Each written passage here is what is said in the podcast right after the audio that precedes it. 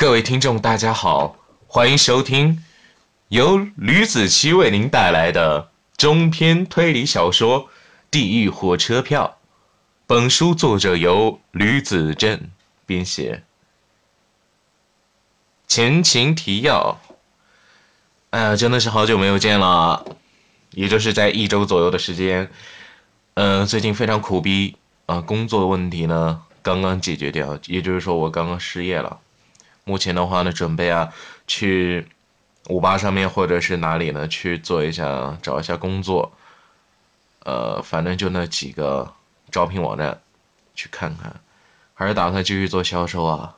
哎呀，呃，这个闲话不多说啊，呃，我们呢上次讲到的是这个第八章的一个内容，就像林凯啊，他当时呢就是去调查完咱们的就是开火车的张老头之后呢，在第二天。他呢，就是打算进行一个报复行动。他呢，就是去张老头家，但是发现呢，张老头他并没有在家。然后呢，林凯啊，他呢就是挺郁闷的。本来打算要走的，但是呢，这个张老头突然啊提着个西瓜过来的。他为什么要买西瓜呢？因为啊，他的小孙子啊快过来了，要来做客。因为呢，就是在昨天啊。张老头呢，他儿子张国栋跟他讲过了，就是说呢，要来把孙子带过来了，然后自己呢有事啊去上班，该怎么样怎么样。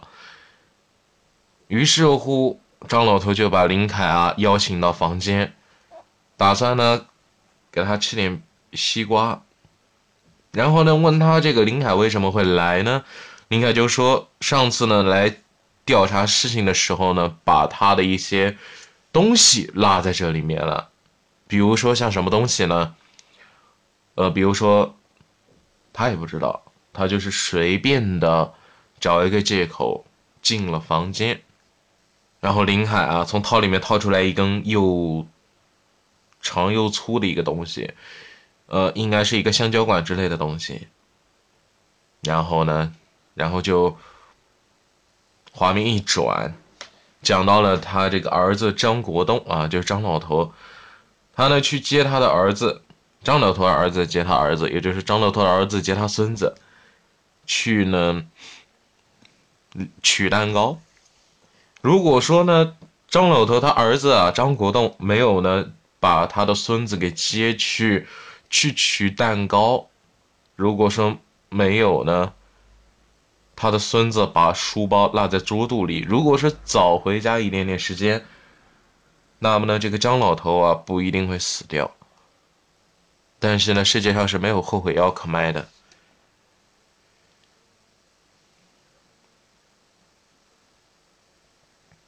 第九章，三十分钟以后，林凯从张老头家出来。他伸出手，闻了闻，总觉得有股淡淡的骚味和死人的味道。虽然看教科书上面说人被电击中后神经麻痹会导致排泄的发生，但这是他第一次遇到过，也是他第一次做。当时啊，还有些吃惊。他从口袋掏出一块鹿皮的方绒布。擦了擦门把手，缓缓地下了楼。当他走到楼梯口的平台窗户前，他停下了脚步。他手伸进包里，把自己制作的电路板丢出了楼，上面已经烧焦了。最后，他辛辛苦苦熬夜制作出来的劳动成果完全没有派上用场。他余光向楼下看去，发现一辆警车开了过来，正好。停在了自己所站的方向。如果车中人抬头朝上看去，绝对会发现他自己的。林凯掏出墨镜，戴上了，身体稍微佝偻着下了楼。他低着头，想掩饰着自己，伸紧了脖子，把脖子缩在了领子里。但是到了下一层，却又觉得不安。如果自己表现的越是这样，那么就越容易遭到别人怀疑。平时走路的姿势啊就可以了。于是呢，他换回了正常的走路方式。在楼下印有“刑警”字样的警车里面，张国栋和自己的儿子张晨下了车，他手中提着十二寸的大奶油蛋糕。咱们没有来，不给爷爷打电话，他会不会不在家呀？你爷爷可是最疼你的呀，应该早早的买上水果等你了呀。天这么热，一定啊给咱们买了冰西瓜，放在冰箱里面冰镇了。张国栋把自己儿子的书包拿在了手中，提着啊，这书包还是这么重啊！你又不是不知道，江苏学生压力都特别大呀。张晨率先冲进了单元楼，正好和林凯撞了个正着。他看到林凯露出羡慕的眼神。不管怎么说，林凯的外貌啊，都是任何男人都非常的羡慕，女人呢都是非常的喜欢的，一副呢阳光大男孩的模样。张国栋把蛋糕放上了车厢，拿出遥控器把门锁上。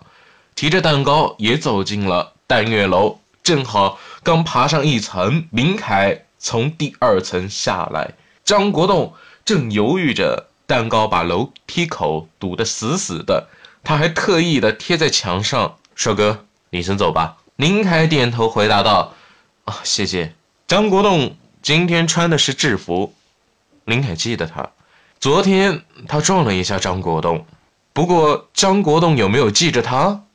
这可就说不准了。哦，不客气啊，张国栋回了一句。楼上就传来了张成的声音：“爷爷，开门啊，爷爷！”张成敲门嚷了几句，屋中没有任何的反应。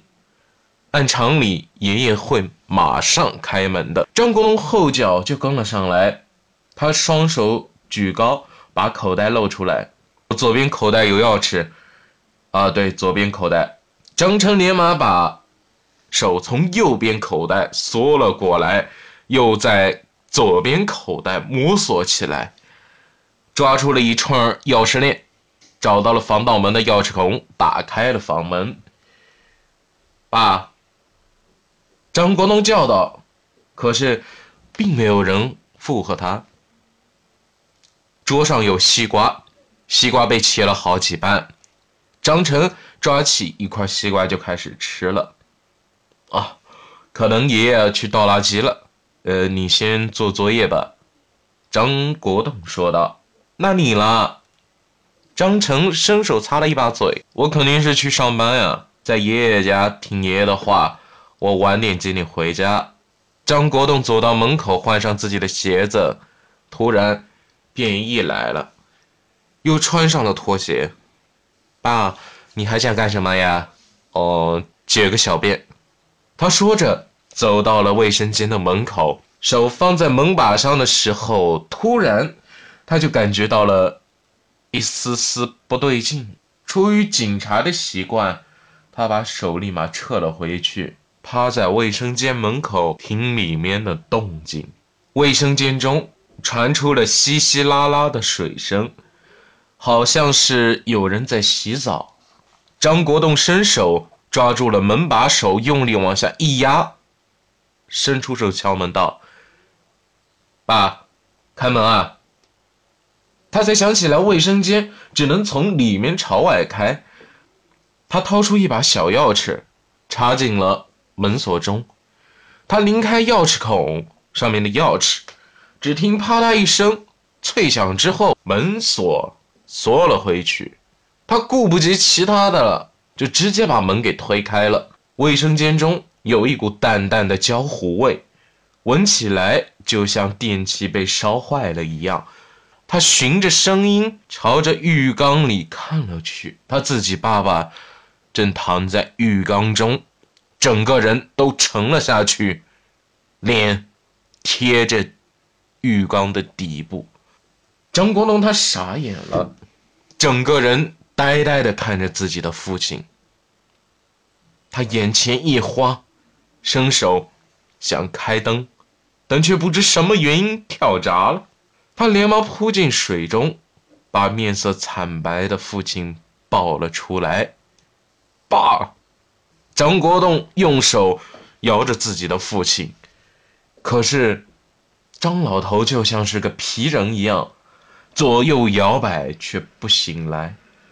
张成把手中的西瓜丢进了纸篓中，循声过去，就看见爸爸正抱着全身赤裸的爷爷在哭。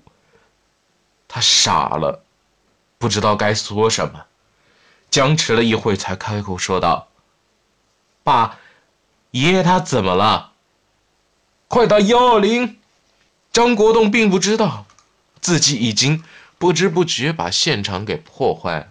不过就算没有破坏，估计他们也找不到什么指向性证据。救护车来的非常快，但是已经晚了。张老头的身体已经彻底的冷了，冷得透透的了。张老头最后不治身亡。在浴缸中的浴池底下，盛着一把黑色的电动剃须刀。这种电动剃须刀是那种需要接电源才能使用的电动剃须刀，没有触电工具。张国栋把剃须刀拿了出来，嘟囔着：“爸，我都和你说的多少遍了，洗澡不要用剃须刀剃胡子。”你就是不听。张国栋最后没有去上班，自己儿子的生日也莫名其妙的变成了父亲的忌日。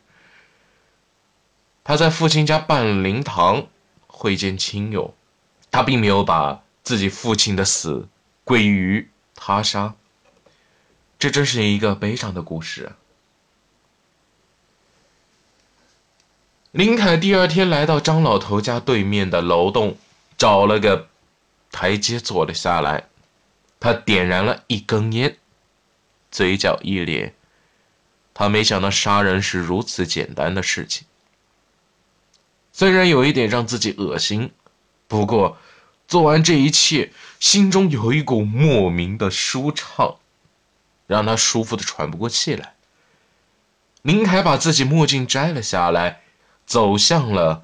那个人来人往的单元楼门口，他本来想继续之前的新华社记者的身份上前去看看那位火车司机的孩子的表现，但是最后他放弃了。自己这么做，要是露出马脚，未免太得不偿失。他只是穿越人群，当自己路过张老头家所在的。房间的时候，他只是轻微的驻足观瞧了一下，便又上楼去了。他上了天台，看向遥远的西方，对着那里呐喊：“太爽了！”刚才看见那位火车司机的孩子，表情不断的独自暗爽。他坐在了天台上，又点了根烟。林凯小声说道：“儿子，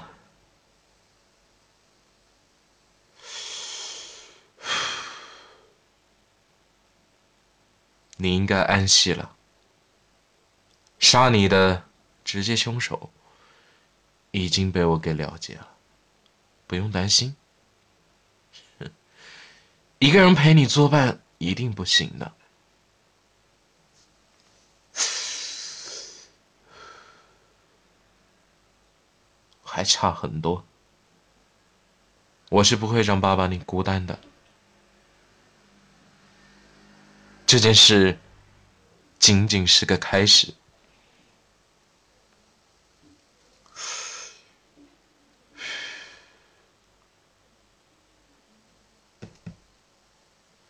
林凯把烟抽了，下了天台，穿过拥挤的楼梯间。他现在胸有成竹，如果自己继续按照这种手法去做，所有人都会被认为自杀，那么罪责怎么样都不会被掏在自己的身上。于是乎，他打算一直用这种手法继续下去。好了，这是我们第九章的内容。